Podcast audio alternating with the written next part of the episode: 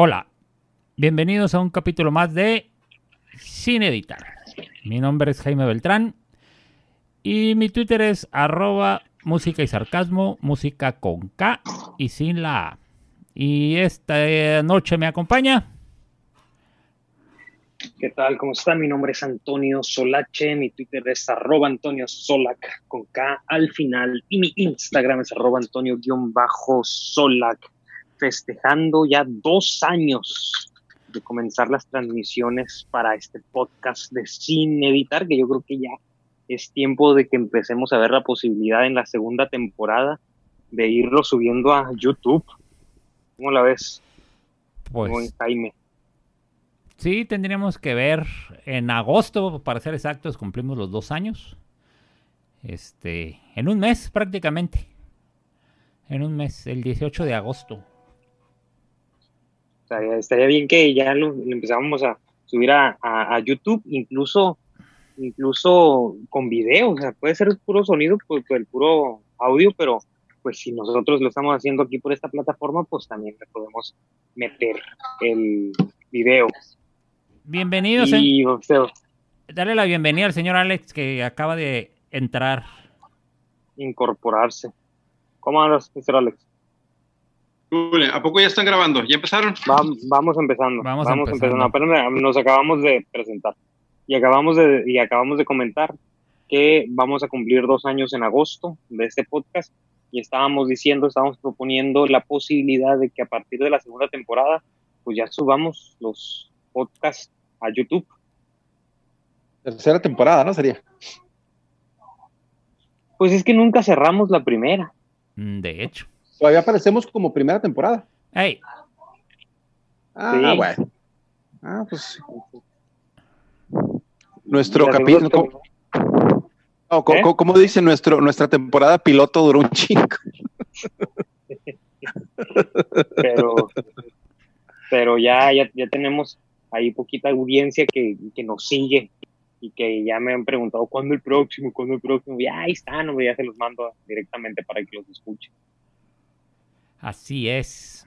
Este, pues sí, sería cuestión de ponernos de acuerdo y ver este por medio de qué plataforma pudiéramos subirlo a, a YouTube. No más que eh, deja de echarme un un tutorial porque YouTube es más picky, güey, con las cuestiones este legales, lo que puedes hacer y lo que no puedes hacer y cosas así. Eh, sí, ahí hay mucho, por ejemplo, en YouTube he estado viendo videos, varios videos de esto de lo que vamos a hablar hoy, que es básicamente, pues en términos generales de ideología de género, ¿no? En particular de lo del rechazo del matrimonio igualitario, pero por ejemplo una de las cuestiones que, que se pueden abrir, ahorita vamos a profundizar en eso, se pueden abrir con, con esta cuestión del matrimonio, es la de la, la, adopción, pero también otra de las cuestiones de esto de otorgar derechos es abrir la posibilidad al MAP, ¿no? Que es eh, personas con atracción a personas menores de edad. Entonces, por ejemplo, en YouTube creo que no puedes decir la palabra pederasta o pedófilo, te mm. lo censuran y creo mm. que te bajan los videos.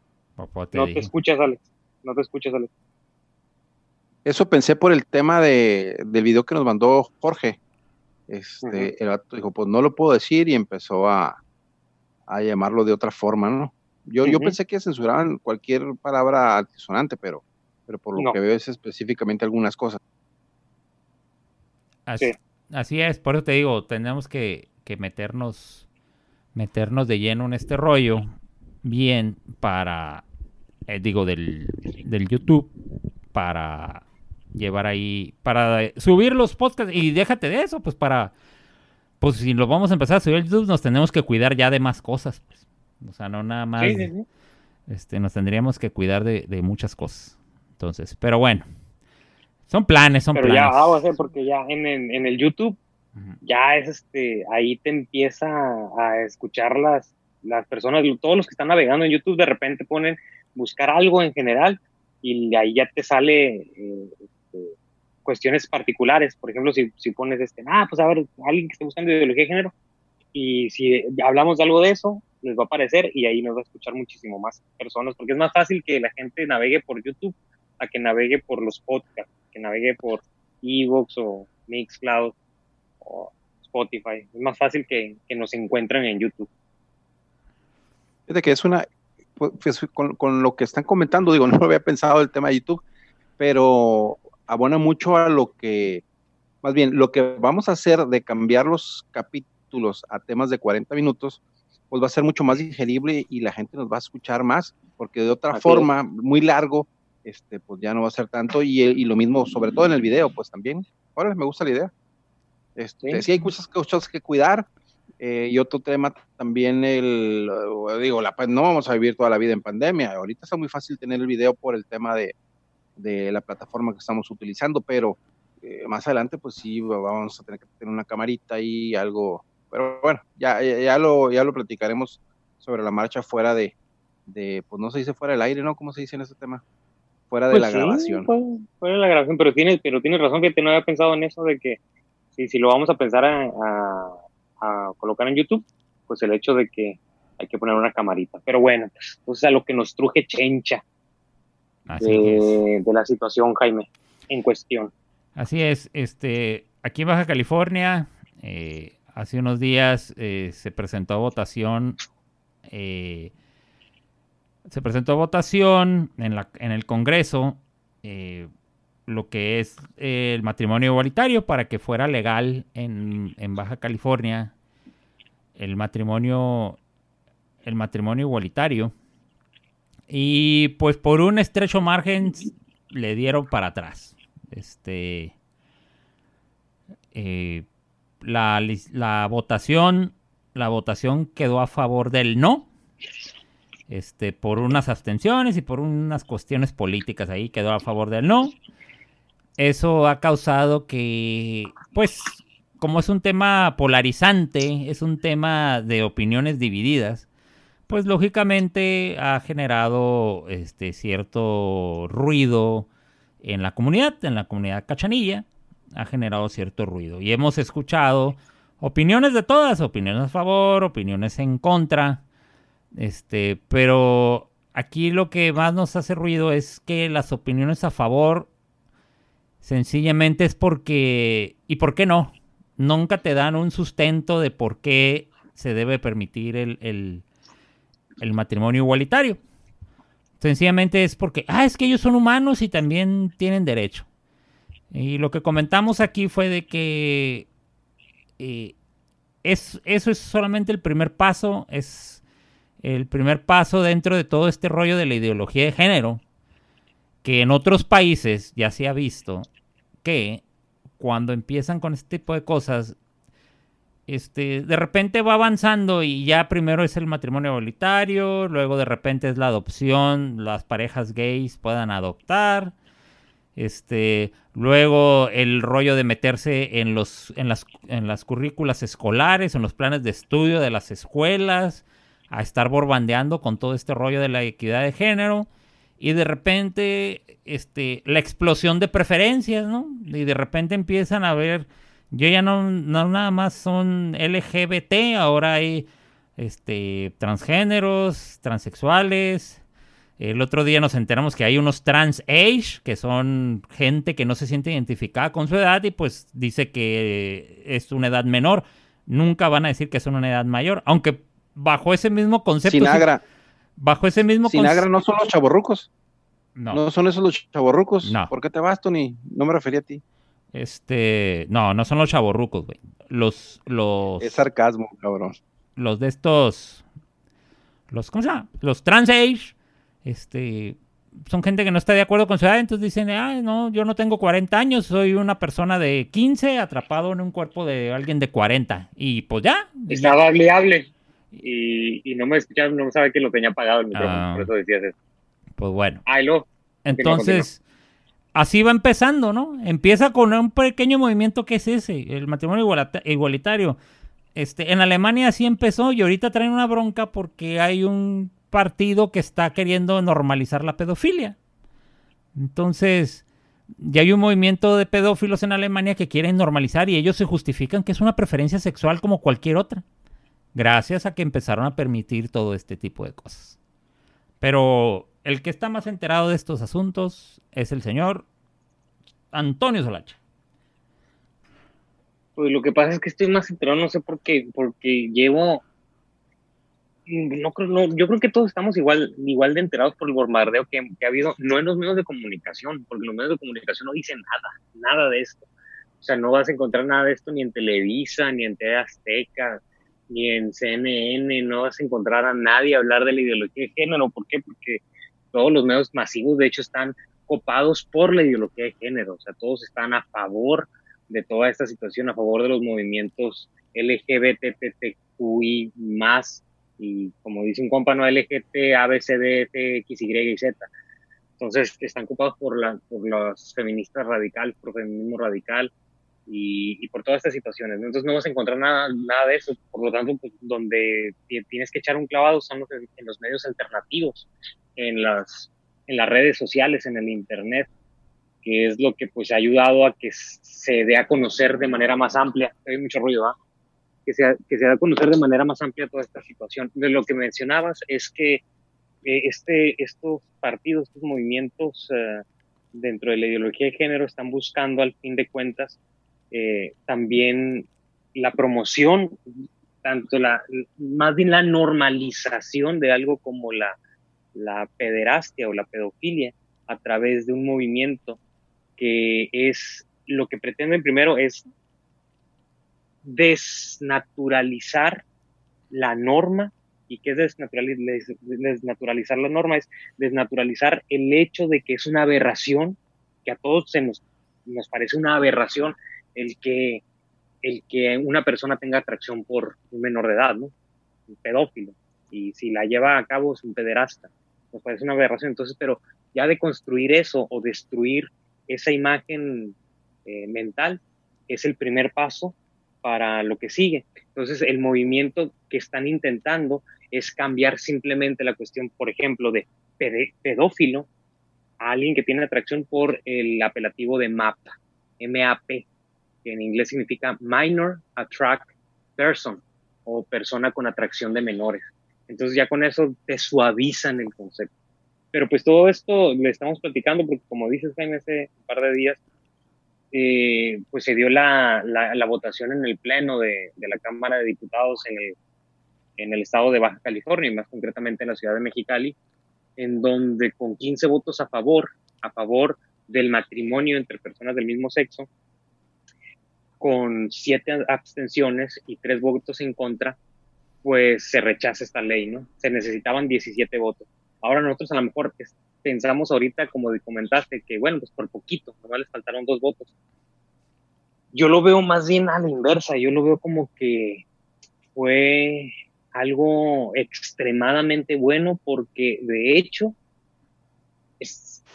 los que seguían a los eh, diputados, los que seguían al, al, pleno, los que seguían a las personas que iban a votar, por lo menos los que me llegaron a comentar, es que seguros dos diputados iban a votar en contra. Y me decía un amigo, ahí es la bronca, dice. Dos diputados y están seguros que van a votar en contra. Los demás, a lo mejor puede este abstenerse, a lo mejor este más.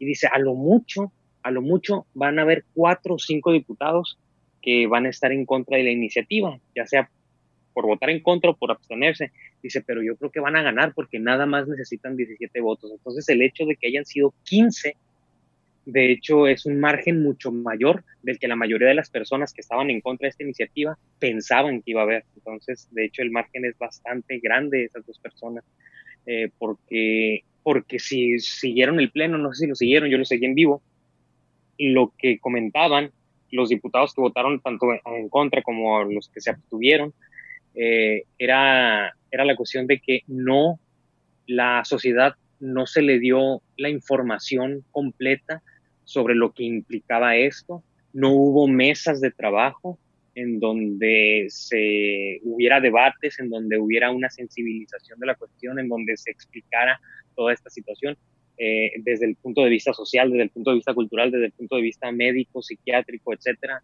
Entonces dice, no, no se puede votar una ley nada más así, simplemente porque la Suprema Corte de México ya la aprobó. Que otros dicen, no, es que por el hecho de que ya la aprobó, entonces ya se debe de aprobar aquí también. Pero pues bueno, lo bueno es que fueron 15 nada más los que aprobaron el matrimonio. Y qué es lo que nos lleva a esto, a que toda la comunidad LGBT, toda la comunidad que está a favor de, del matrimonio del mismo sexo, pues andan ahorita, eh, no, no quiero poner una imagen muy gacha, pero haz de cuenta, salieron de las alcantarillas y andan como vueltos locos, tirando espuma. en las redes sociales están eh, criminalizando y satanizando a más no poder a las religiones, a la iglesia, eh, exigiendo que, que, se respete la división de iglesia y Estado, que la iglesia, la moral de la iglesia no tiene por qué entrar en algo como las leyes y, muchos otros argumentos que en sí, si, si estuviera aquí eh, Troches o Francis, pues nos podrían ampliar el tema, pero en sí pues son, son cuestiones vacías, ¿no? Son, son, son, argumentos vacíos cuando te vas a la profundidad. Mucho de lo que ellos arguyen es que en la Constitución viene que el matrimonio es la unión entre dos personas. Pero dicen, pero ninguna parte de la Constitución, ninguna parte de las leyes dice que tiene que ser hombre y mujer. Entonces ya con esto, para ellos es un justificativo para decir, es entre dos personas adultas. Por lo tanto, si dos eh, hombres o dos mujeres son adultos y quieren convivir y se quieren casar, en la, ninguna ley, ningún, ni ninguna artículo de Constitución se los niega. ¿no? Este es el argumento a, a bote pronto, ¿no?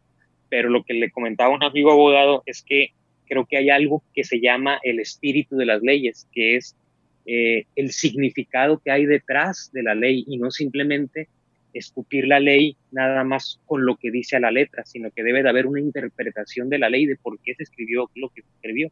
Y lo que le comentaba es, obviamente, o sea, no vas a ver en la Constitución que dice que el matrimonio es la unión entre dos personas y no va, no va a especificar la constitución que, es, que debe de ser entre hombre y mujer, porque en el tiempo en el que se escribió era una obviedad y era tan obvio el pensar que era entre hombre y mujer que dijeron, ¿para qué lo especificamos? No tiene sentido. O sea, es, es como utilizar el sentido común, pues. El, ¿Por qué? Porque los que estaban eh, escribiendo las leyes, las leyes o la constitución no pensaron, vamos a dejarlo entre dos personas porque a lo mejor de aquí a 100 años se quieren casar dos hombres y pues para que adviertan, no, hay algo que es el espíritu de la ley, que es lo que significa, lo que tiene la, la ley de fondo.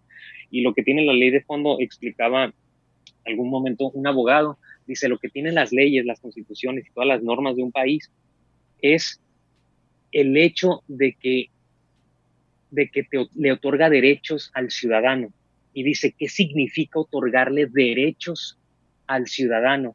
Dice, el derecho son las conductas que el ciudadano puede llevar a cabo, pero que son buenas, que son fecundas y, que son aceptables en el marco de la moral de la sociedad para todos y cada uno de los individuos, no nada más para uno. Dice, eso es la, ese es el derecho. Entonces dice, una cosa es el derecho y otra cosa es la libertad. Entonces, yo tengo, le decía yo tengo la libertad de fumar, pero yo no tengo el derecho de fumar. Yo tengo la libertad porque el Estado no me puede impedir que yo me meta humo a los pulmones. Pero si el Estado me diera el derecho de fumar, es porque el Estado está admitiendo que esa conducta de fumador es algo bueno, noble y fecundo para todos y cada uno de los ciudadanos y por lo tanto el Estado está obligado ya no a permitirme, sino el Estado está obligado ahora a enseñarle a toda la sociedad los beneficios de fumar. Y dice, ¿y cuándo se va a ver eso? Ah, bueno, pues lo mismo en la, unión de, dos personas del mismo sexo. El Estado no se tiene por qué meter, les tiene que dar libertad de que de que se unan como quiera y que hagan lo que quieran en su intimidad en su vida privada. Pero de eso a convertirlo en derecho, al momento de convertirlo en derecho, el Estado está diciendo que esa conducta, la conducta homosexual, es algo bueno, noble, fecundo para todos y cada uno de los participantes dentro del Estado, de, cada uno de los ciudadanos. Y por lo tanto, el Estado tiene que proliferar esa conducta y tiene que, y tiene que enseñarla porque es algo bueno noble y fecundo para los ciudadanos. Por lo tanto, el convertirlo en derecho sería, implica que el Estado les va a enseñar a los niños que esa conducta es algo bueno. Por eso es un derecho. Y no podemos caer, decía el abogado, en esa situación. Pero la bronca aquí es de que el Estado realmente, y sobre todo este gobierno que tenemos ahorita, sí piensa que es algo bueno, por algo lo está metiendo en, los planes educativos, por ejemplo. Es el problema. Y, y, lo peor es que quiere sacar a los papás del juego. O sea, no, tú papá, tú no te puedes meter en lo que yo le voy a enseñar a, tus niños, a tus hijos en la escuela. espérate, qué fregados, ¿cómo no? Pues que no son mis hijos o, o son tuyos. Si son del Estado, pues manténlos tú. Pero, pues, lógicamente, este, no se puede meter. Ahora sí que con los niños no, no decían, eh, ellos mismos sacaron ese eslogan. Entonces, con, el, de hecho, ese eslogan es un movimiento en Perú, que nació en Perú, con mis hijos no te metas. O sea, el Estado no se tiene por qué meter en la educación sexual de los niños y aquí se está metiendo el Estado. Es, es a lo que voy. Pero qué, pero qué dice Mr. Carlos Cortés que ya está dentro y que no se eh, Si me escuchan. Sí. Sí, perfectamente. Bien. Ese micrófono que me diste, pues, pues lo quería probar. Ok. Ah, no, no, está, este, no, es totalmente de acuerdo contigo, no, no tengo nada que alegar. Este, no. no pero ¿qué opinas? ¿Qué opina? Este, realmente viendo lo del, como el, el video que mandó eh, este, el Kudos y todo eso, este, la gente es que, a ver, ¿cómo explico? A ver, a ver, déjenme rezarme, olvídense lo que dije, ok. El problema con la visión que se tiene sobre lo que pasó el jueves, que se votó contra el matrimonio igualitario, este, el matrimonio entre homosexuales, es que se le ha vendido mucho la idea y realmente no hemos aclarado nosotros lo suficiente, como católicos, como cristianos, que no es en contra del homosexual. O sea, ¿sí me entienden? O sea, la propaganda que ellos usan, que están usando, es ah, la separación de iglesia y Estado. No, que tú como cristiano estás en contra de los homosexuales, estás en contra del amor, estás en contra de esto, bla, bla, bla. Eres un retrógrado, eh, discriminas, etcétera, etcétera. Pero no, hemos sabido este, aclarar que, pues, que realmente no estamos en contra de la persona homosexual, ¿no? O sea, de la lesbiana o del, del gay, o sea, no. De ninguna persona que representa el LGBT, ¿no? O sea, estamos en contra del, de ese tipo de adoctrinamiento que tienen, o sea, de, la, del, del, de ese, se puede decir, ese idealismo que tienen de, de, de querer este, que se acepten las cosas y encima de que se acepten, que se acepten con una sonrisa. Yo creo que va mucho por ahí, o sea, porque digo, nadie está en contra de los, del homosexual ni que tenga su pareja. quieres tener tu pareja adelante, no hay problema, o sea, no.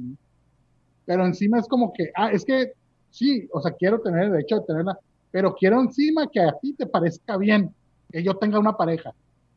Entonces, tú, espérame, ¿por qué? O sea, estoy en muy mi derecho en el, el que no estoy de acuerdo con eso. Si, el, si en el caso que hubieran votado en contra, o perdón, a favor del, matrimonio igualitario, este, pues iba a estar yo decepcionado y, y pues sí, no, iba a ver, decir, bueno, pues perdimos, ¿no? Este, no quisieron hacernos casos, etcétera, etcétera. Eh, pero pues al final del día se tenía que atacar, acatar la ley. Una persona que respeta la ley se la tiene que acatar. Pero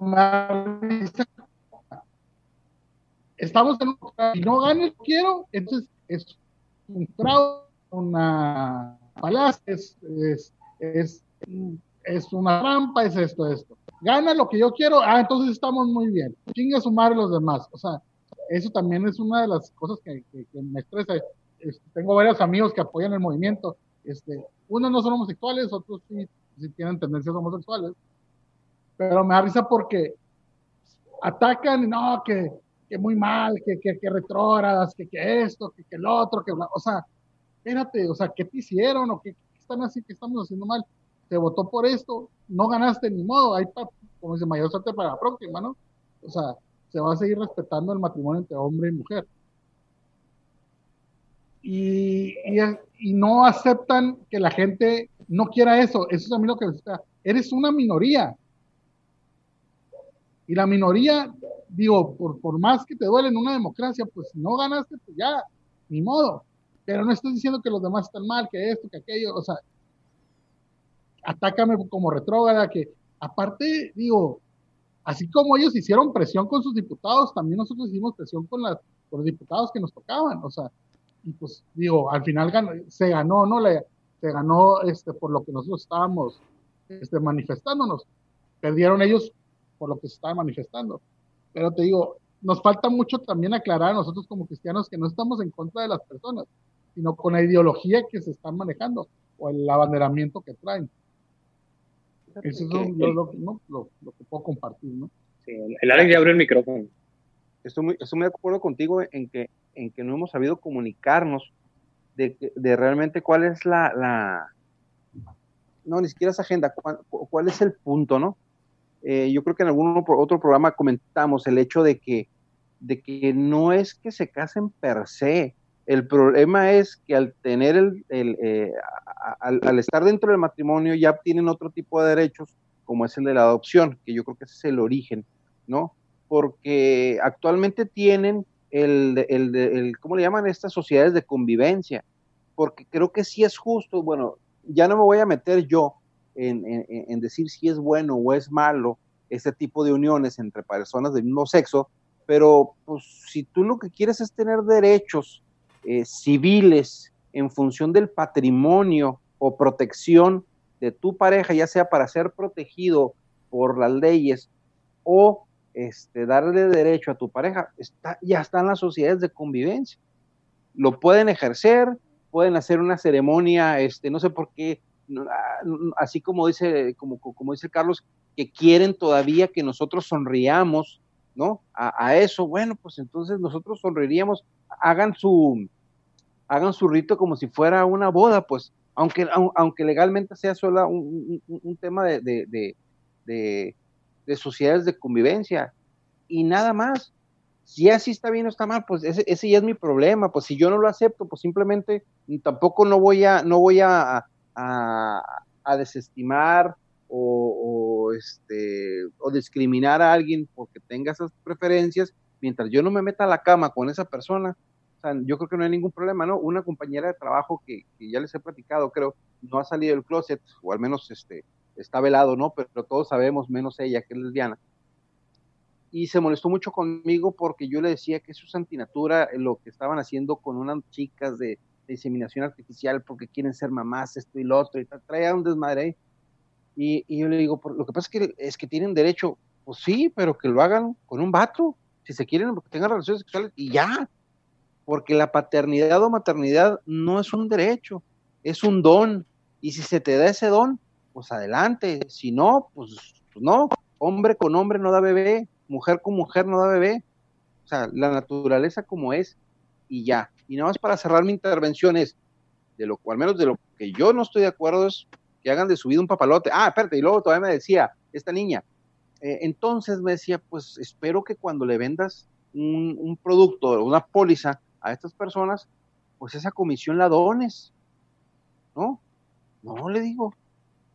Porque no estoy de acuerdo con ellos. Así es. Es que negocios son negocios. Y una cosa es que no esté de acuerdo con su manera de vivir o con, o, con su manera de, de, querer ver la vida, y otra cosa es que no puedo hacer negocios con ellos. Mientras yo no esté de acuerdo con ellos, mientras lo que les dije ahorita, mientras no me meten en la cama con ninguno de ellos, ahí ya no, no, estoy faltando a mi, a mi, a mi creencia. Entonces, hasta vamos, vamos diferenciando las cosas y vámonos respetando. Pero yo creo que como ya nomás para cerrar otra vez, ahora sí, ahora sí voy a cerrar, como dice Carlos, el tema es no nos hemos sabido comunicar. No sé a ustedes qué les, qué les moleste de, del tema del matrimonio. Yo creo que estamos en la misma tesitura de que el tema es todos los derechos que, podrían tener después, que es el tema de la adopción, que es lo que nos preocupa y que es lo que empezaste hablando, eh, Tony. Sí, ¿no? Y, yo creo que lo que estás diciendo los dos, ah, y también esto último con lo que remataste, Alex, yo creo que es súper importante. ¿Por qué? Porque, como tú dices, o sea, el, problema es el que se le llama matrimonio, no el que convivan, no el que hagan un contrato de convivencia. O sea, eso es, como tú bien lo dijiste, o sea, tienen derecho a hacerlo. Tienen, tienen ese derecho de, de dejarle sus bienes a quien tú quieras, entonces hacer un contrato, ¿no? Pero, pero de hecho pasar al matrimonio, ¿por qué? Porque ahorita lo que estás comentando, eh, eh, la cuestión esta de, de los, eh, de la fecundación, ¿no? In vitro, que dijiste que dos dos pareja, una pareja de lesbianas eh, llevaron a cabo esta fecundación, ¿no? Para tener, tener hijos. Esa es otra de las, cuestiones, ¿no? Que la, las, los argumentos son sentimentaloides siempre. No, pues queremos llamarle matrimonio porque así nos sentimos, porque es nuestro derecho de que podamos expresar nuestro amor y bla, bla, bla. Ok, bueno, pero no tiene nada que ver con tu sentimiento. Y luego el siguiente cuando cuando se comenta, pero te quieres, quieres que sea matrimonio para poder adoptar. Sí, porque hay muchos niños abandonados. Otro argumento sentimentaloide, ¿no? Hay muchos niños abandonados o que prefieres que los niños se mueran de hambre en la calle a que sean adoptados por una pareja que los va a amar. A ver, yo creo que hay varios aspectos ahí, ¿no? El primero, el primero yo creo que es más trascendente. Raro es la pareja en un, en un país o en un estado en donde eh, se hayan admitido ya los matrimonios entre parejas del mismo sexo. Rara es la pareja del mismo sexo que adopte a un niño ya nacido. Rara es la pareja que vaya a un orfanato y adopte a un niño que no quiere ser adoptado. Normalmente todos los orfanatos hay lista de esperas de puras parejas heterosexuales que quieren adoptar. Comúnmente, dentro de las estadísticas, las parejas del mismo sexo lo que quieren es, y se oye feo, un niño nuevo. Quieren tener un niño propio. Y se van a todas estas eh, cuestiones. La más, eh, yo creo que la menos monstruosa, y, y ahorita voy por qué digo monstruosa, la menos monstruosa es, el, eh, es la de la fecundación in vitro, ¿no? ¿Por qué? Pues porque tomas semen de, un hombre, el, el, óvulo de una mujer, lo fecundas y lo implantas. ¿Por qué digo que es monstruosa? Porque eso hacia allá, hacia allá se va. Una vez que se apruebe el matrimonio, se tiene que aprobar que eso también sea válido. Y el problema con eso es que en la cuestión de la fecundación in vitro, no es suficiente un solo óvulo fecundado para, para, para colocarlo en el vientre de una mujer y que dé a luz un niño nueve meses después. Se tienen que fecundar cuatro o cinco. Y ahí es donde empieza el problema de la ética. A ver, ¿cuándo empieza la vida? Y ahí se van al otro argumento sentimentaloide, no, pues que empieza por ahí de la semana veintitantos, no, empieza en el momento de la fecundación. Y si empieza, como la biología dice, en el momento de la fecundación, si tienes cinco óvulos fecundados, nada más vas a implantar uno. ¿Qué vas a hacer con los otros cuatro? Si empieza, como dice la biología y la genética, en el momento de la fecundación tienes cuatro seres humanos que no van a ser fecundados, ¿qué vas a hacer con ellos? esta pareja que tú mencionas, eh, Alex, si consiguió realmente tener un bebé a través de la fecundación in vitro, es porque hay cinco o seis, es porque hay cinco o seis óvulos fecundados que no, los, que no fueron utilizados. Hay cinco o seis seres humanos que fueron puestos en la congeladora y utilizados para otra cosa. Entonces, comienza. Eso es el menos monstruoso, ¿Cuál es el otro aspecto que a mí se me hace el ya pasado de lanza, el, el, peor de todos? Es el vientre subrogado, es el vientre de alquiler, que es lo que sigue. La pareja, las parejas homosexuales, por eh, estadística, quieren un niño nuevo. Y si es muy caro eh, la fecundación in vitro, bueno, pues entonces, si en ese estado en donde me permiten tener el matrimonio y se permite, si, y es legal el vientre de alquiler, pues le pagó a una mujer. Es decir, estás cosificando a la mujer y eso, en el peor de los casos, corresponde a esclavismo. Estás esclavizando a una mujer para que tenga un hijo que no va a ser de ella y que ella no le va a poder llamar hijo y el niño no le va a poder llamar mamá. ¿Por qué? Porque se lo tienes que dar a alguien que te pagó por él. Estás pagando para convertir a una mujer en un objeto realmente y exclusivamente de fecundación, en una, en, un, en una probeta humana nada más. Entonces, son muchas situaciones que se, que se vienen de manera, como una oleada con todas estas, con todas esas circunstancias, simplemente por el hecho de como bien tú dijiste, Alex, de llamarle matrimonio a esa unión. O sea, son muchísimas cosas detrás, no es nada más, no es nada más de que hagan lo que quieran. Hay muchísimas cosas de más que entran dentro de la moralidad, de la ética y de los valores universales del ser humano. Bueno. Exactamente. Cuando a lo mejor debería de tener ese tipo de, una solución más fácil, ¿no? en la Real Academia Española le, ponemos como sinónimo al matrimonio este, sociedades de conyugales y ya, para que entren, entren, dentro del mismo término semántico. Pero, pero hasta ahí no cambiaron leyes para obtener otro tipo de derechos. O no sé qué tengas que decirnos, mi estimado Toto. Vamos a ir a un corte y ahorita volvemos.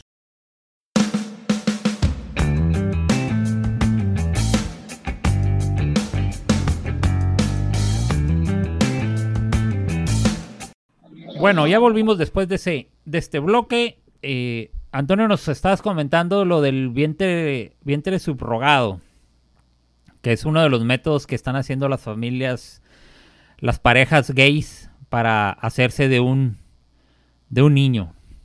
De un nuevo ser humano, que, que, ya lo, lo, venimos viendo en la farándula, ¿no? Porque esa es otra de las cuestiones que hace la ideología de género, ¿no? centrarse en personajes ah, famosos, ah, en personajes famosos. Y, ahorita que le lleven la servilleta a, Alex. perdón, perdón. Centrarse en, personajes famosos precisamente para sensibilizar a la sociedad que lo han logrado. O sea, eh, Subrogado es lo que hizo Ricky Martin y les están aplaudiendo, le aplauden en todas las las emisiones de, programas de farándula, a Ricky Martin, el que tiene sus dos hijos y que está feliz. Entonces, en una de las ocasiones, eh, Ricky Martin, una de las entrevistas hace unos años, no recuerdo, eh, dijo Ricky Martin que sus hijos, sus niños, le preguntaron, le preguntaron que por qué, es su mamá, por qué no tienen mamá, o dónde, dónde está su mamá.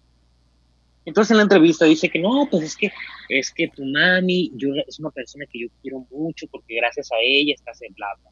Pero lo importante de ahí es la pregunta. ¿Por qué hace un niño la pregunta y mi mamá? Si él ya tiene dos papás, tiene Ricky Martin y la pareja de Ricky Martin, ya tiene dos papás, literalmente padres, no literalmente hombres. Entonces, si ya tiene dos papás, ¿por qué pregunta y mi mamá? La respuesta la tiene una psiquiatra, donde dice, mira, donde me comentó una psiquiatra, mira,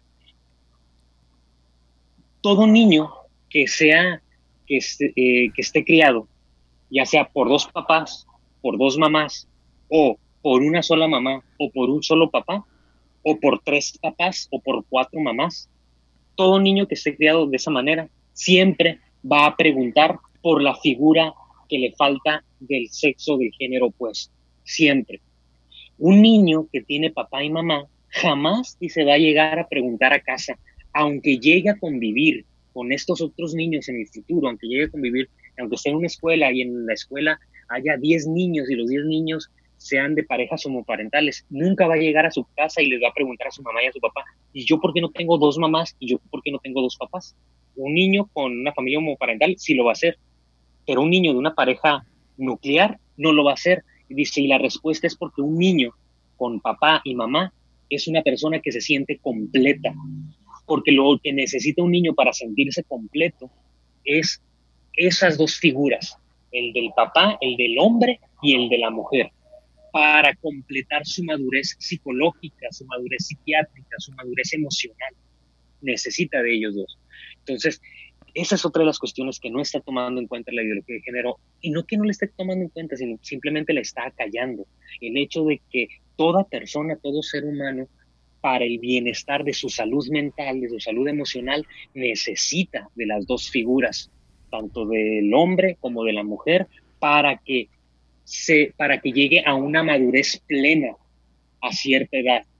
¿no? Eh, y otra de las situaciones que yo creo que es más fuerte todavía es que los argumentos que lanzan los ideólogos de género es que la iglesia no se meta en cuestiones del Estado, que la iglesia se preocupe por, por los pederastas que tiene, por los padrecitos que se la pasan violando niños. es uno de los, de los argumentos más clásicos.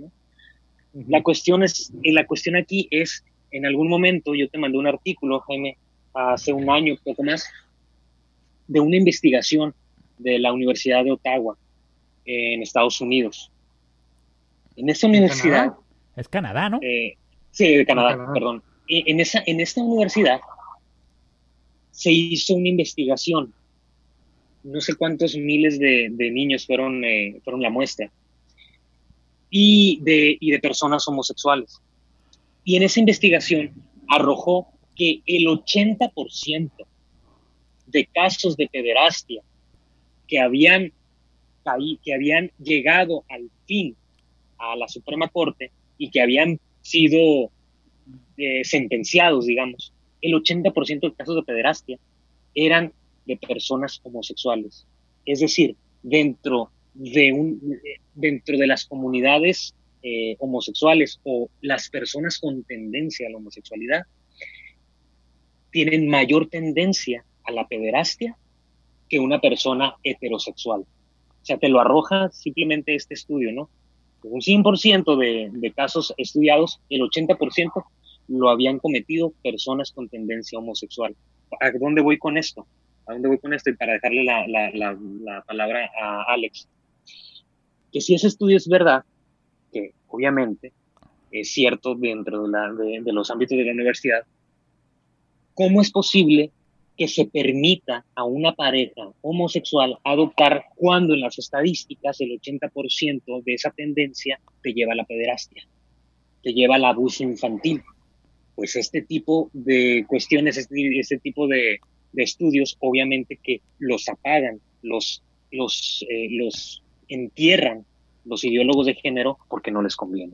¿Por qué? Porque es un muy buen argumento en contra de la adopción de niños por parte de parejas del mismo sexo. Pero ¿y qué pasa con los derechos? ¿Qué pasa con los derechos de, de, las personas, de los individuos que de las parejas que quieren adoptar?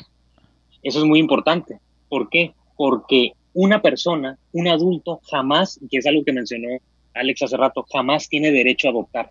El niño es el que tiene el derecho a ser adoptado. Sí, sí, eso, sí, eso yo lo entiendo, yo lo entiendo perfectamente. Pero, ¿qué nos están peleando por esos derechos? O sea, como ser humano, que no tengo derecho a adoptar un hijo, independientemente que esté casado con otra persona de mi mismo sexo. Sí, no tienes derecho. El niño es el que tiene el derecho. Pero en la, ley no existe ese derecho. No, no existe. Precisamente lo que están peleando. Quieren que exista. No existe. Quieren que es un derecho creado. Quieren que exista. Quieren inventar ese derecho y pegarlo a la ley porque ese derecho no puede existir. No puede existir el derecho de que un adulto adopte un niño. Existe el derecho del niño a ser adoptado por algo para que se reemplace aquello que perdió. ¿Y qué es lo que perdió el niño? Un papá y una mamá. Por eso él de origen, de origen sí lo tuvo. Por eso es que el derecho es inverso. Porque, si, porque el derecho es inverso, porque va a recuperar lo que perdió. Tú no tienes derecho a algo que nunca has tenido, ¿no? O sea, algo que tú nunca has tenido, no puedes, no puedes este, pelear un derecho. Este, número uno. Con, el tema de, del estudio de la Universidad de Ottawa, y todavía me voy a regresar un poquito a lo que te decía tu amiga psiquiatra o la psiquiatra que te comentaba el hecho de que hay una necesidad intrínseca del ser humano de sentirse completo a través de mamá y papá. Fíjate que mi esposa con ese tema que acaba de de Tony, de su amiga psiquiatra, o, bueno, no sé si sea su amiga, Débora tiene, mi esposa, pues tiene una amiga que no sé, desconozco los pormenores de ella, pero es madre soltera. Ella está criando sola a su hijo. Pero cuando este muchacho tenía, bueno, muchacho ahora no tenía 10, entre 10 y 12 años, sentía la necesidad, ¿no? Así como dice el Tony, de, sentirse completo y decirle, de, decir papá, porque nunca había dicho papá. Entonces le decía a su mamá, mamá, ¿te puedo decir papá? Entonces hubo un tiempo de, este muchacho que así se refería a su mamá como papá. ¿Por qué? Por la necesidad de, tener una figura paterna, de, cuando menos este, mentalmente decirlo. Digo, estuvo, es muy desgarrador, pero muy bonito eh, el, que pues, se haya dado la situación así, la comprensión de su mamá y todo, ¿no? Y esto asevera lo que, lo que acaba de decir el Tony. Con el tema de la, de la, de la, del, caso de Ottawa, en, en, que el 80% son personas de, de, con tendencias homosexuales, en los casos de, pedofilia que hubo en, en Canadá, decía que esto se da por, por, dos temas. uno, el tema moral, ¿no? Porque los homosexuales, sobre todo los masculinos, que son, son, son muy el hombre por, naturaleza, por naturaleza fisiológica, por querer este, reproducirse mucho para dejar su, su, su, huella genética en el mundo, eh, es que somos, en general los hombres, se me está yendo de la palabra, este, ¿cómo se le llama cuando cuando tienes muchas relaciones sexuales, ¿cómo se le llama ese término? Se me fue promiscuo. Exactamente, muy promiscuos. Entonces, pues esta comunidad más. Y cuando tú tienes a alguien que está reprimido en, sus, en, su, en su sexualidad como, como, como un hombre y que se refugia en una sotana este, para no tener inclinaciones o, o, tratar de mitigar ese deseo sexual, pues es muy complicado, es muy fácil, más bien no complicado, es muy fácil ejercer esa violencia, porque no es más que violencia eh, el, tener relaciones con un, con un, menor de edad, porque lo hacen a través de la moral y lo hacen a través de, del, del, sometimiento por la figura que tiene la sociedad el, sacerdote. Entonces es muy fácil llegar a convencer a niños porque no dejan de tener esa, esa, esa, esa, esa tendencia y son eh, esa tendencia de querer reproducirse y es menos frecuente que se sepan de los casos, porque no es morbo, porque hay mucho, pero o sea, más bien no se dan a conocer, pues cuántos sacerdotes conocemos aquí, nosotros conocemos algún caso de, un sacerdote con, con, una mujer este, de, su mismo, de su misma parroquia, pues no, y eso no está, si bien es cierto que no está bien visto, pero tampoco no, no genera las consecuencias que genera el abuso a un, a un menor de edad. Hay algo que, comentó un, diputado de, Perú, se llama Cristian Rosas, y él, él, es uno de los fundadores en Perú del movimiento Con mis hijos no te metas. En, en un debate, le dijeron precisamente un debate que tuvo con, con una psicóloga que estaba a favor de la ideología de género. Le dijo, no, eh, me hubiera gustado mejor que a tu colectivo, en lugar de con mis hijos no te metas, mejor hubieras puesto a mis hijos no los violes. Lo hizo para ridiculizar el movimiento. ¿Por qué? Porque este diputado es cristiano, es evangélico, ¿no?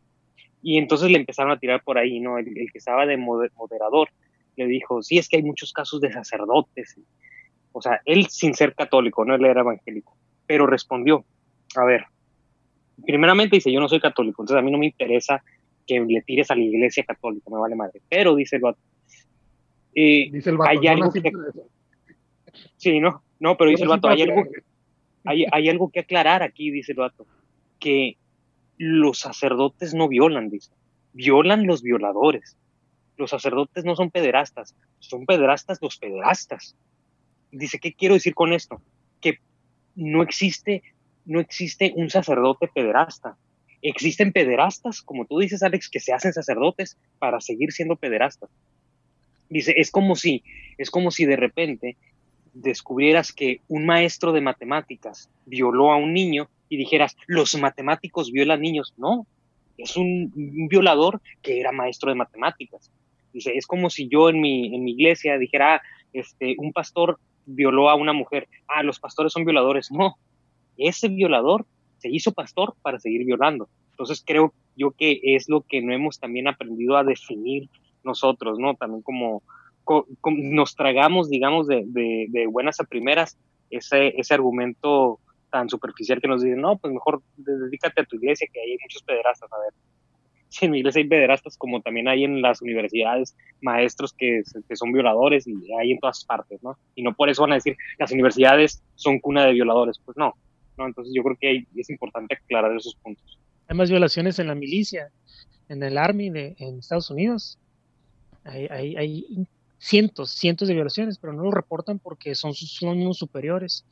Ahorita está muy sonado el caso de, una morra que desapareció porque le dijo a, a un supervisor que había sido acosada sexualmente y que iba a levantar una demanda y la morra desapareció y ahorita andan abogando ahí por ahí haciendo marchas y todo. Ahora ya por todos los que se mueren están haciendo marchas.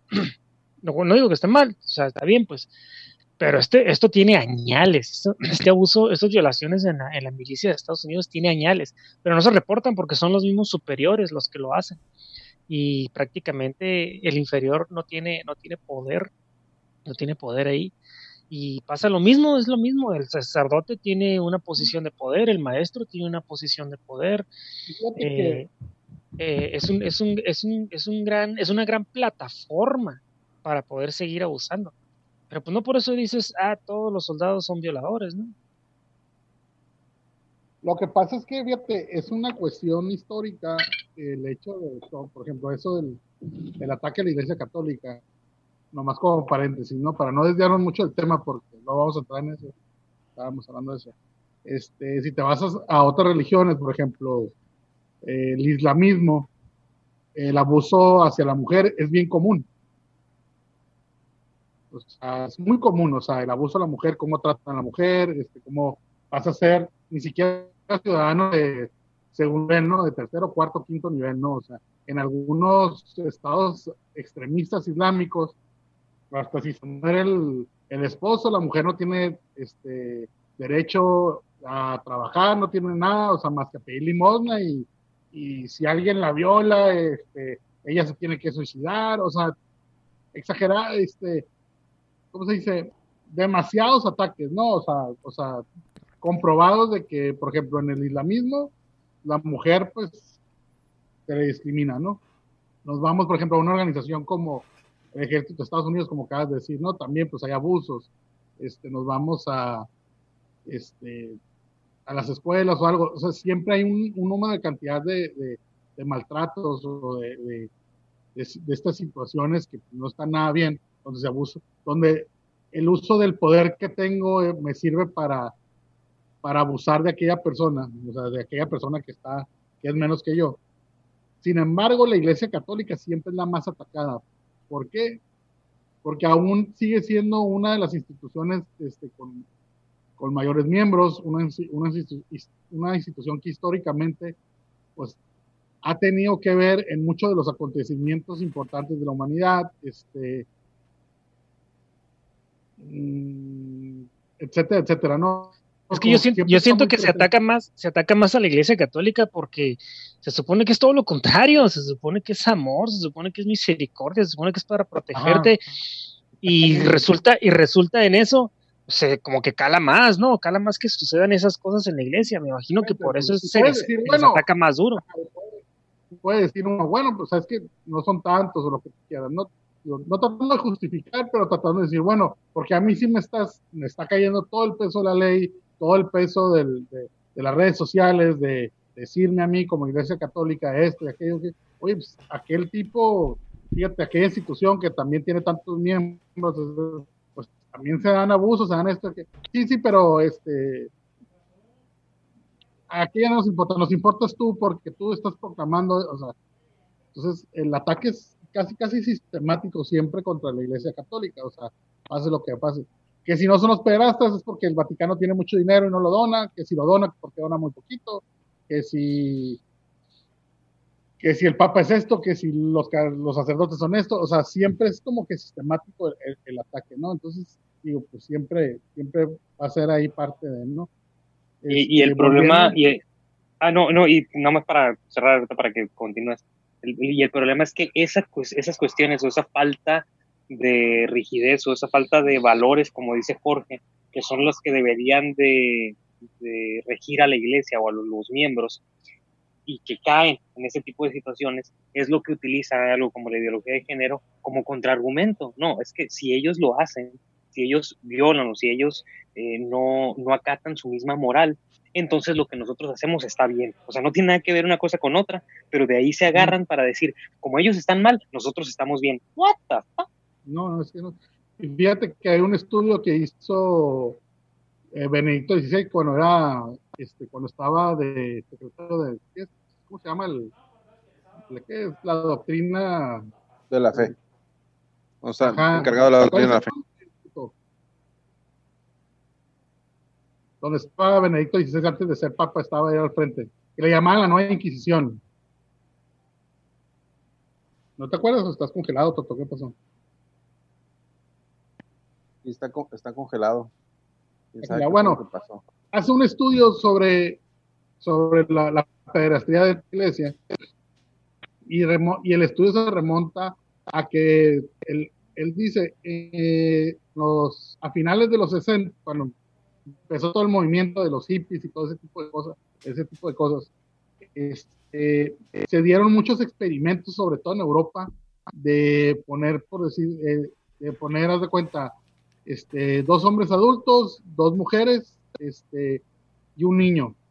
Y todos eran, o sea, no había un, un, rol que, cada que cada persona dentro de la casa tenía que, que, tener. O sea, no había el rol del papá, la mamá, los hermanos, no. O sea, todos tenían como que la misma calidad este, de personas, todos eran como que el mismo rol lo tenían.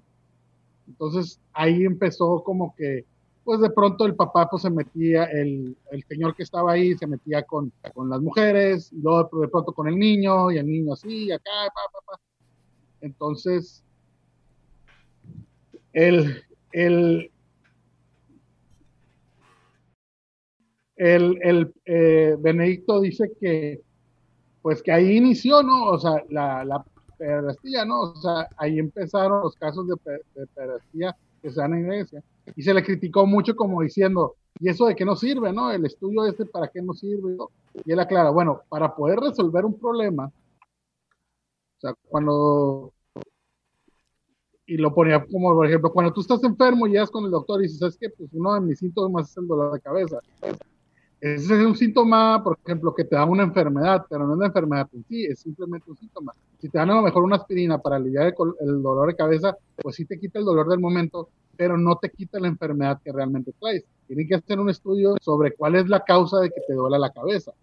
No, pues es, colesterol alto, triglicéridos, este, a lo mejor sufres de migraña, etcétera, etcétera. ya se descubre el problema y ya se puede atacar de raíz para poder eliminar ese problema o tenerlo controlado.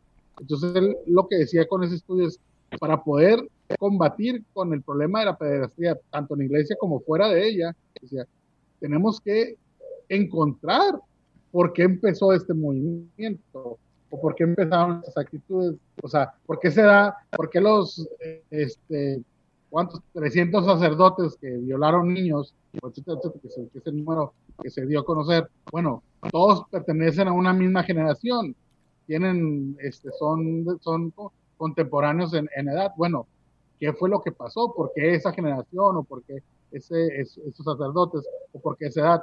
Vámonos más para allá para poder resolver el problema realmente porque si no conocemos el origen del problema, pues realmente no vamos a poder resolverlo y se va a seguir dando. Lo que queremos es que se elimine.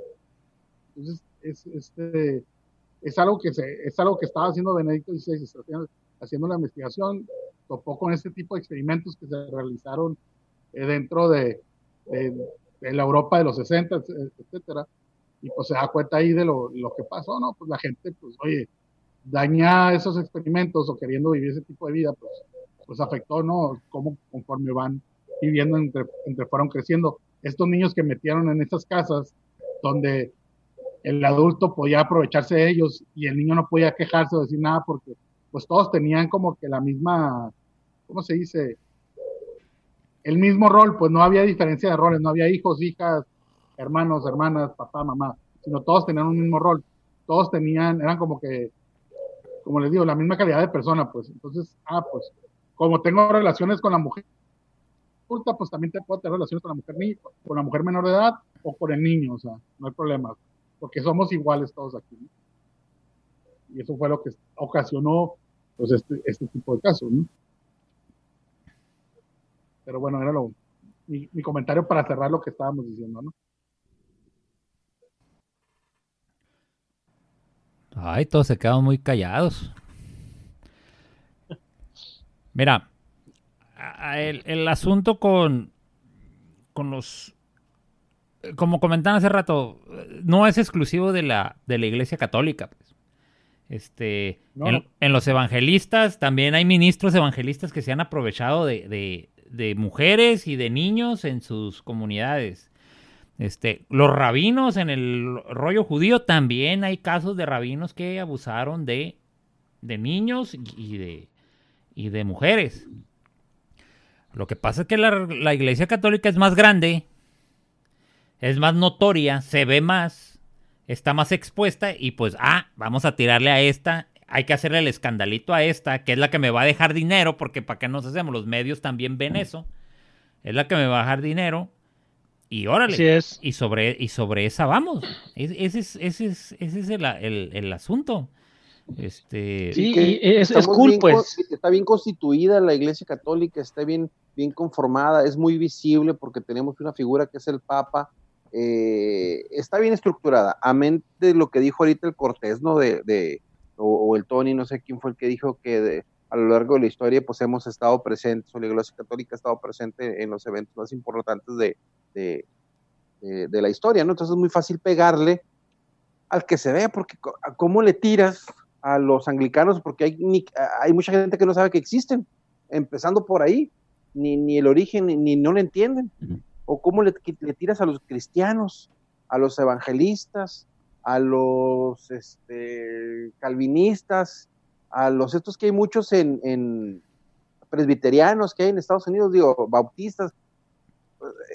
Es muy complejo, es más fácil pegarle a, a algo grande, ¿no? Es como querer batear con una guitarra, este, una, o pegarle una pelota de béisbol, pues fácil. Pues una guitarra, y Pues, ¿qué es eh, la guitarra? Pues la iglesia católica. Pues es que, que- ¿cuál fue la que ganó? ¿Quién ganó? De todas las religiones. ¿Cuál, cuál ganó? Pues la cristiana, güey, la iglesia católica. Exactamente.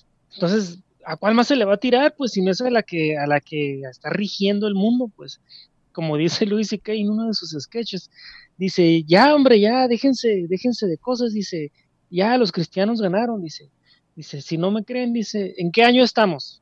Dice, a ver, alguien que me diga, ¿en qué año estamos? Y dije, no, pues en el 2018 creo que fue cuando salió. Dice, sí, 2018 qué? No, pues después de Cristo. Ahí está, pues ya, son los que ganaron, ya déjense de cosas. Entonces, a partir de ahí ya son los campeones. Entonces, por eso es que se les tira, se le tira a la iglesia católica. Porque la que está arriba, pues es la que ganó, entonces esa es la Sí. que hay que desmadrar, porque los otros no tienen todo el poder que tienen ellos. Sí, Pega- a pegarle al campeón, ¿no? O sea, sí, a huevo, sí, sí, sí, sí. como, en la- con la- como en el box o en la. Sí, pero también a la gente, a la gente promedio, no nada más a, a los que hacen proselitismo por sus respectivas religiones, sino a la gente común, ya sean católicos y más a los ateos. Eh, ¿Por qué se discrimina tanto? ¿Por qué se ataca tanto la pedofilia en, en- los sacerdotes? Pues, y los, los primeros comentarios que yo he escuchado es que dicen, se supone que es un es un lugar de resguardo, es un lugar seguro, se supone que son los buenos y, y se aprovechan de una persona que llega débil emocionalmente, débil espiritualmente y llegan por protección y cuidados y abusan completamente de ellos en todos los sentidos, no, no, no nada más físicamente, sino emocional y espiritualmente. Y eso es lo que más cala, pues, que, que cómo es posible que uno se entrega de lo más profundo de su ser, que es su espiritualidad, y abusen eh, con esa, de esa confianza, eh, eso es lo que más cala, pues por eso es, por eso es que se les tira ahí, cabrón, porque está, está, está bien zarra, pues, está bien zarra. Pues sí. Es como Eh. los papás que abusan de los niños, pues de sus propios hijos también, está bien zarra, se supone que estás para protegerlos, y, y, y, y que abuses, abuses de tus propios hijos, es lo más inhumano que puede haber. Está súper zarrísima. Ahora volviendo a las parejas, este, eh, homoparentales, eh, se les va a dar esa confianza, se les va a dar esa, ese derecho de tener un niño y, terminan abusando de ellos, donde creo que es un 25% más probabilidades de que las parejas terminen homoparentales terminen abusando de los hijos adoptados que de las parejas heterosexuales. Todavía hay mucho más riesgo. No se está diciendo que no hay, obviamente, sí hay entre parejas heterosexuales abuso a sus propios hijos, pero se incrementa el riesgo con las parejas, con las parejas homosexuales. Esa es otra bronca también. Hace unos meses salió la noticia de que una, una pareja este, lesboparental habían adoptado una niña, habían regresado a la niña que habían adoptado. Mm. Una niña de nueve ¿Y me- años. ¿Y aquí en Mexicali? En Ensenada. en- Ah, fue en Ensenada. Fue en Ensenada. La, la pareja fue en Ensenada. Ah, pues entonces dices, oye, A ver, a ver, a ver, ¿cómo que, cómo que la regresaron? Imagínate el golpe para la niña, güey. De que Sí. te adopto, ya vienes, ya eres parte de aquí, y luego, híjole, me peleé con mi señora, este, pues ya no funciona, eh, pues vas para atrás. te, te voy a regresar. Oye, oye, ¿no, no son unos pantalones que no te quedaron, güey, Sí. y los vas a regresar, o sea, es una, es una No, niña. no quiso lavar los trastes. La, no, dame otra que sí sepa lavar trastes. sea, Esta no. Es una niña, güey, es un ser, es un ser humano, el cual, imagínate el trauma para la niña, güey. O sea, de por sí ya era trauma, entre comillas. A lo mejor estoy exagerando, pero tener dos mamás, güey. Y estar viendo dos mujeres que se están besando ahí y te quedas como, al niño no le cuadra. Es más, ¿quién, quién me mandó un video de una reunión y está la de una boda, de una boda gay y están unos niños? Entonces uno de los niños ve cómo los vatos se dan un beso y el niño pone una cara de que, ¿what? Así como que puso cara de que qué demonios está pasando. Un chamaquillo como de unos 8 años, güey. 7, 8 años, puso la cara y voltea a ver a la mamá así y se le cae. ¿Ah? O sea, como que no le cuadró al niño, güey. Entonces, este... Ole, Mi hija, estábamos viendo una película, este, una nueva que salió en Netflix, la de la vieja guardia, sale Mm. la Charlize Theron. No sé ya la vieron. Bill Trailer. Ah, bueno, el chiste es que dentro de la película, o sea, sale una pareja este, homosexual, o sea, hombre con hombre. No salen haciendo nada ni nada, pero pues eh, hay una escena donde sí se besan, pues. Nos estábamos viendo y de, de pronto pasa la escena del beso y está mi hija que tiene cinco años ahí y dice, ¿por qué hacen eso? ¿Por qué se besan como tú y mi papá? Dice, o sea, ella, sin nosotros decirle nada, ¿eh? O sea, si nosotros decirle nada, o sea, no, o sea, pero ella vio esa escena y, o sea, y algo raro sintió, pues como que, ¿por qué hacen eso? Y nos, ah, este, ah, nomás, y pum, la quitamos, ¿no? O sea, ¿qué le, responde? No va a ponerle a explicar, no, no, es que fíjate que hay unos, o sea, no le iba a poner a explicar a, a los cinco años a mi hija, no, no lo va a entender, pero te digo, sea, algo que ella ve, pues, por ejemplo, entre su mamá y su papá, entre este, sus abuelos, este, eh, a lo mejor entre sus tíos, entre sus tíos, o sea, etcétera, etcétera. De pronto lo vio con dos hombres, o sea, y le votó algo, pues. Nunca fue como que, ah, bueno, se están besando, fue, ¿por qué se besan de esa manera? O sea, qué raro, o sea, ¿por qué? ¿Por qué? Ah, este, sí, ajá, no sé qué, pues le cambiamos, ¿no? O sea, digo, ¿cómo le vamos a explicar, no? O sea, Si a mí, si a mí me causa congoja, no le va a causar congoja a Luciana, güey, por favor. No, fíjate, y un, día estaba en, en clases y estaba alegando, está, hubo una persona que me preguntó sobre eh, la pareja homosexual, o sea, sobre lo del matrimonio homosexual cuando estaba dando clases. Entonces le dije, bueno, pues es que no, bueno, no sé, bueno, y le dije, no, pues no estoy de acuerdo, no, pero ¿qué tiene? ¿Qué- ¿A poco le da cosa que dos hombres se estén besando acá? Yo, pues sí, la verdad es que sí me da cosa. Pero ¿por qué? Que no sé qué. ¿Por qué lo tienen que estar haciendo frente de todos? Pero qué manera de, de qué retrógrada. que no sé. A ver, le dije, déjame aclararte otra cosa. Le dije, si veo a un hombre o una mujer tragándose a besos, le dije, en un lugar público, también me causa congojo, le dije. O sea, no es algo, no, no es algo que debes de estar viendo, le dije. Y ya como Es que algo ya no decir. Te estoy diciendo, el acto en sí, el de estar, dije, pajando o apañando este, a un, a- en un lugar público, es grotesco, sea hombre con hombre, mujer con mujer o hombre y mujer, le dije. No deben de hacerlo enfrente donde hay público, le dije. Allá en su casa, ya si quieren hacerlo, adelante. Digo, yo no lo voy a ver, dije. Pero si lo están haciendo enfrente de mí, pues Nunca, nunca has paseado por el Zócalo, ¿verdad? ¿Qué? nunca te has paseado por el Zócalo en la Ciudad de México. Está lleno de eso, lleno de parejas heterosexuales, sentados en los maceteros, pegándose unos Ay, becerrazos. güey, te estás yendo muy lejos. Ve al Café Sanborns en domingo. Ahí, ahí se juntan. Ahí se juntan a ver qué pescan, ¿no? Sí, y de repente te están las parejas ahí gays y ahí están. Y ahorita, ahorita que mencionabas eso de que, ay, me da cosa y, ay, ¿cómo es retrógrado, maestro? A ver, güey, ¿a poco no le sacas la vuelta a los tecolines? qué retrógrada, güey. Pues si es un vato nomás que va pasando. Pero bien que le sacas la vuelta, güey, al tecolín. Y si ves un tecolín picándose la vena afuera de tu casa o en un centro comercial, ¿a poco no te va a decir como que, ay, güey, sácate como que estás picando la vena ahí? Habla la patrulla para que vayan por él. Así, güey. Es la misma. O sea, pues a mí me causa... Claro. así- Porque no es... No está en mi naturaleza ver eso como normal. ¿Ok? Lo mismo que ver un tecolín picándose la vena no es para mí eso algo, algo normal. ¿Ok? Me gustaría, perdón que los interrumpa, me gustaría que hiciéramos las conclusiones finales. Tenemos un minuto.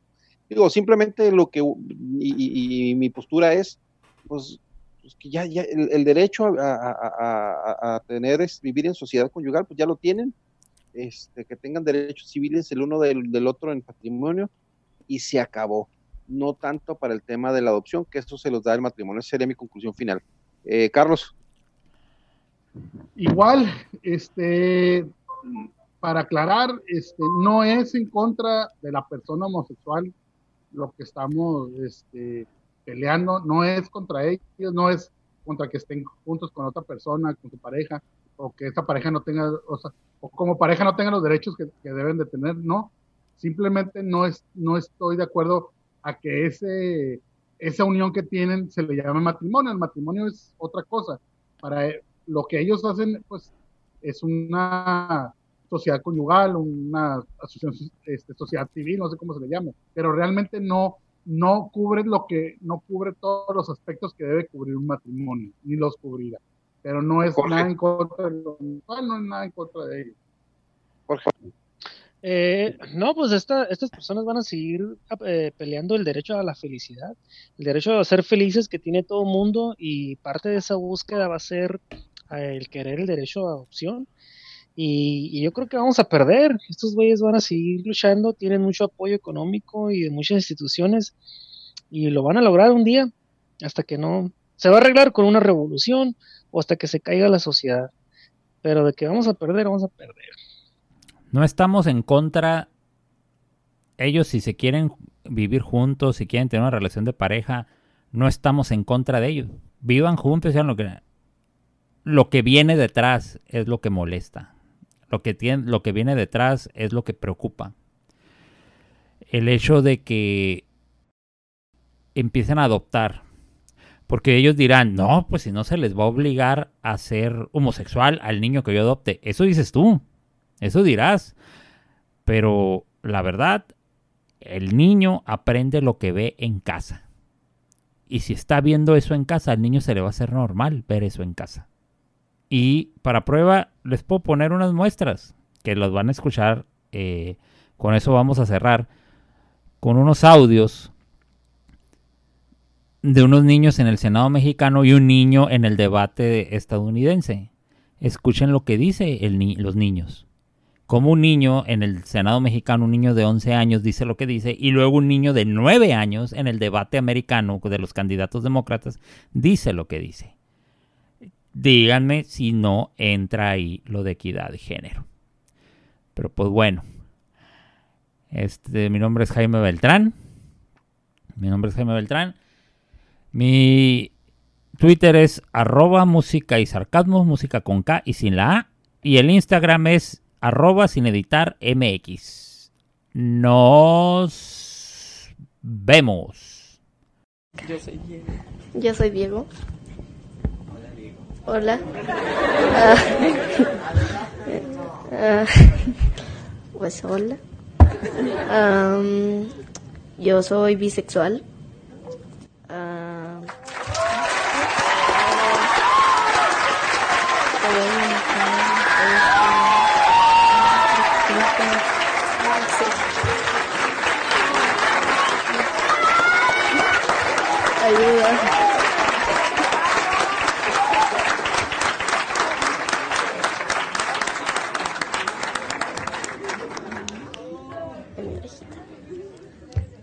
y este, mm, eh, eh, cuando salí del closet, ah, pues no, no fue tan difícil porque pues nada, crecí en una familia lesbo maternal, entonces me aceptaron bien.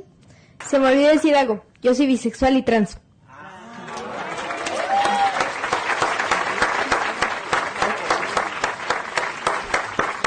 Gracias. Bueno, eh, pues qué mejor testimonio que el de dos de los de los les hijes que viven dentro de esta familia y pues eso quería este elementary school student from Massachusetts likes to play hockey. Jacob. All right, Jacob. Um, my name is Jacob, and I'm a nine-year-old transgender American. My question is. All right, Jacob.